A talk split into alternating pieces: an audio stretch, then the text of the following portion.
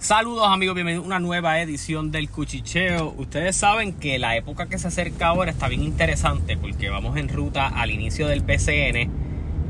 Pero vamos a, lo que yo le llamo la mitad de la temporada o el cambio completo que pasa en la temporada de la NBA. Y es que el próximo jueves, este próximo jueves 9 de febrero, es el cierre del mercado de cambio. Mucha gente pendiente a lo que está pasando con Toronto, específicamente eh, con Fred Van Vliet, con Ojaranovi, eh, con Gary Trent. ¿Por qué? Primero porque Fred Van Vliet ahora puede salir a la agencia libre. Eh, ellos le ofrecieron una extensión que él no aceptó. Gary Trent también es otro que sale a la agencia libre. Ojaranovi lleva tiempo diciendo que está como descontento con, con las opciones ofensivas para él. y de cierta manera un proyecto que pues con lo que está, está para navegar, pero no hay forma de que tú no des algo a cambio. ellos no ven confianza en que el núcleo que hay ahora mismo los pueda llevar al siguiente nivel y es comprensible. Este núcleo es muy bueno, pero le hace falta una pieza o, varias piezas que puedan hacer de este equipo una, eh, una pieza fuerte en, en la conferencia este pues hay titanes como Boston, Milwaukee, Cleveland que ha mejorado, Filadelfia. Eh, porque de Brooklyn vamos a hablar ya mismo, aunque estén más arriba en las posiciones. Entonces Toronto es una de esas situaciones que se está vigilando de cerca. Chicago también, lo que ha sido... Ellos nunca han estado muy contentos con cómo se ha desarrollado el rol de Bucevic en el equipo. Ellos extendieron a Zach Lavin, pero tampoco lo ven como la pieza central de, de lo que puede hacer este equipo a futuro. Lamar Jackson está teniendo una buena temporada, pero de la misma manera tampoco es un nene que va a querer, estar jugando para un equipo perdedor. Él sale de una situación perdedora en el San Antonio, firma por buen dinero en Chicago y el proyecto lucía muy prometedor, pero tanto las lesiones de Alonso Ball eh, afectaron bastante la defensa de este equipo y esto es un equipo sin profundidad. son dos proyectos que se están evaluando mucho. Eh, mucho interés en la figura de, de Rosen, si se va a salir de él, de Bucevic, de Caruso. En el lado de Toronto ya mencioné las piezas. En el lado de Utah, que también es un equipo que se supone que no esté compitiendo como lo está haciendo, es un equipo más para desarrollar. Ellos tienen unas piezas que recibieron en unos cambios, en los cambios que sacaron a Donovan Mitchell, a Rudy Gobert, a, a Bogan Bogdanovic, que son unas piezas también de las que ellos quieren salir, al igual que del contrato de Mike Conley, aunque esté jugando muy bien. So, Mike Conley, Jared Vanderbilt, Kelly Olynyk, Malik Beasley son piezas que suenan también del lado de Utah para salir. Y al igual en el lado de los Lakers pues se ha buscado salir de Russell Westbrook constantemente por una oferta bien tentadora. Ellos han querido mantener el valor de Westbrook o, ver qué valor puede traer Westbrook al mercado. Eh, han sido demasiado pacientes en ese apartado pienso yo. Así que hay, hay mucho sonando durante esto. Pero lo que reventó el avispero fue lo siguiente.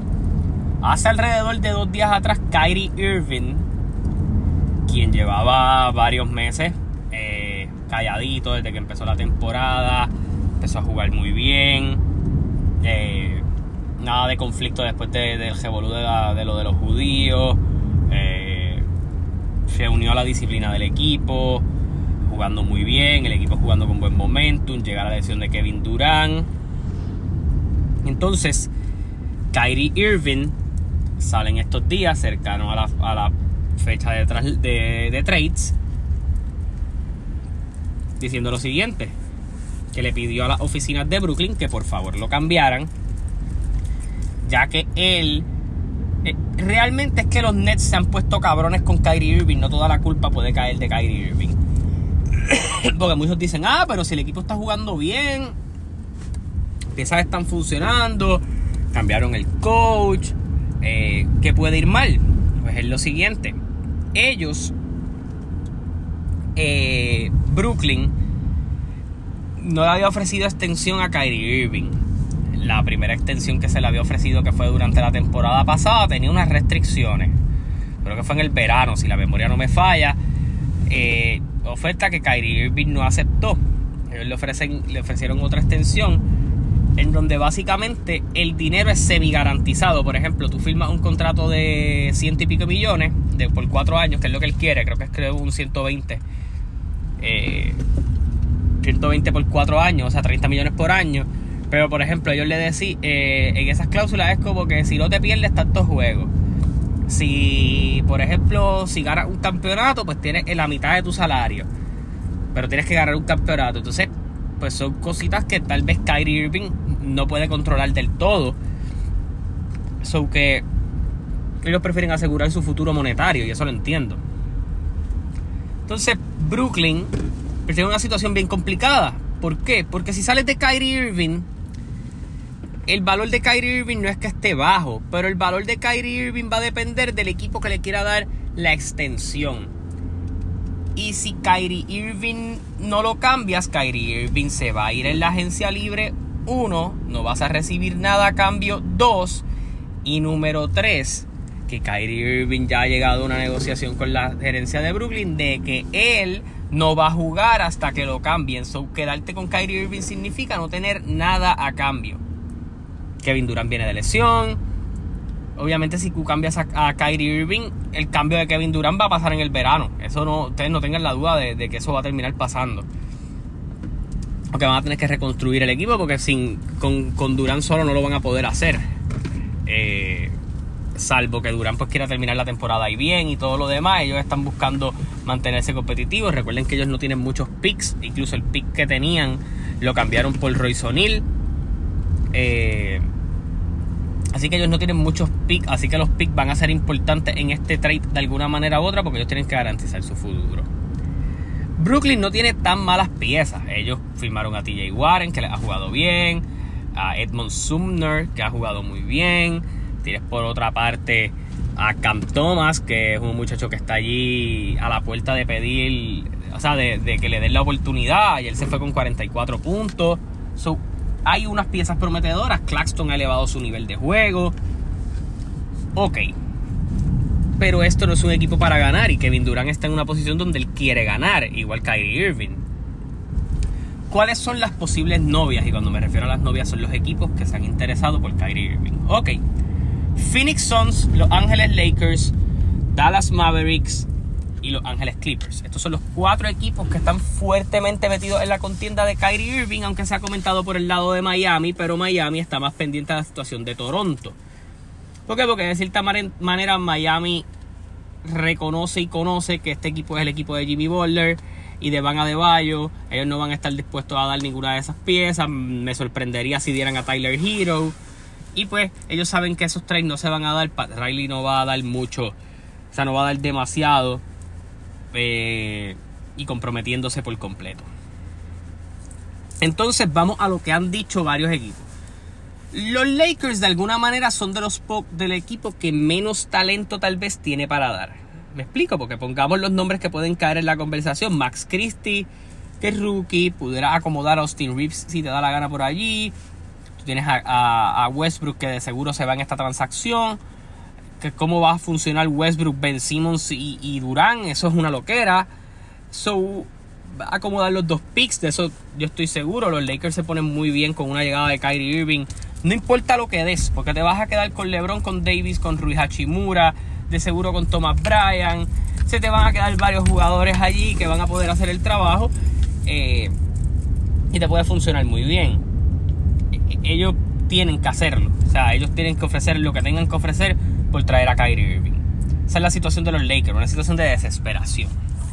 En el lado de Phoenix, Phoenix está viendo que un proyecto que llegó a finales, es un proyecto que los ilusiona, pero es un proyecto que ellos saben que le falta otra, un, un gran jugador que los lleve, que los ayude.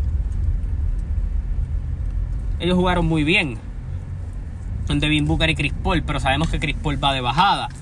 So, de alguna manera u otra, en esa transacción tendría que ir Chris Paul y hay que ver si ellos están dispuestos a soltar a Chris Paul. Esa es una de las cosas. Ayton, que tiene que ser una pieza importante en, este equipo ganador, o de intentar que ellos ganen, tampoco está demasiado contento con el equipo. So, tiene muchas variantes So que para Phoenix es complicado porque va a tener que tal vez quedarte con, Devin Booker y, Michael Bridges Pero va a tener que salir de, Cameron Johnson, que es alguien a quien le ven buen futuro. De seguro en esa transacción se vaya y Crowder, que ellos están buscando cambiarlo. Y tal vez tengan que meter a Chris Paul, irse tres jugadores para traer a Kyrie Irving. El problema es que tal vez a Brooklyn eso no le interese demasiado porque ¿qué va a pensar Brooklyn? Pues Jay Crowder me ayuda un poquito en la defensa, me voy a me quedo se quedan con me quedo ellos se queden con Ayton o yo consigo a Ayton que un super contrato, me mamo el otro contrato de Chris Paul, podemos competir este año y pues Ayton se va a quedar siendo nuestra estrella principal, que, que puede funcionar. Pero hay que ver si Phoenix está dispuesto a soltar a Ayton. Porque soltando a Ayton, pues tu, tu parte de, la parte del centro de tu equipo, o lo que es la estatura en tu equipo, pues disminuye bastante. So que ahí es donde están las disyuntivas de estos trades. Ahora vamos por el otro lado. Vámonos para Dallas, el otro frontrunner. Dallas tiene varias situaciones. Ellos han dicho, de alguna manera u otra, que ellos no están que ellos van a quieren buscar la ayuda a Luka Doncic, pero que no quieren soltar tanto. Entonces ahí es donde yo digo, pero pues entonces como gerencia eres una mierda. Porque si ellos me piden a Christian Wood, a Josh Green y qué sé yo, a Tim Hardaway y algún pick, yo se los doy. ¿Por qué?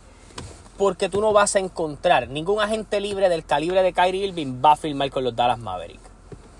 Tú necesitas traer la ayuda a Luca. Y aunque Christian Wood sea muy bueno, eh, no es la pieza que Luka Doncic necesita en términos de, de anotación. So, Dallas por tacaños tal vez se van a quedar sin fuera de esta contienda y los últimos que se unieron a esta contienda fueron los Ángeles Clippers. Entonces a esta conversación que se añaden los Clippers ahora, los Clippers tienen un equipo muy bueno. Un equipo que de alguna manera durante la temporada entre lesiones y falta de, engranar entre ellos, es un equipo bien loaded, eh, con mucho banco, eh, con muchas piezas, pero que no terminaban de encajar entre sí. En las últimas semanas ha sido inconsistente, pero han empezado a encontrar su norte. ¿Por qué? Porque primero, Kawhi Leonard está cayendo en ritmo, Paul George está jugando muy buen ritmo. Eh, pues tú tienes allí unas piezas que funcionan. Marcus Morris, Robert Covington, Suak, Terence Mann que ha jugado muy bien. So, hay unas piezas interesantes y añadir Kyrie Irving a este proyecto los convierte, a mi entender, en unos candidatos reales.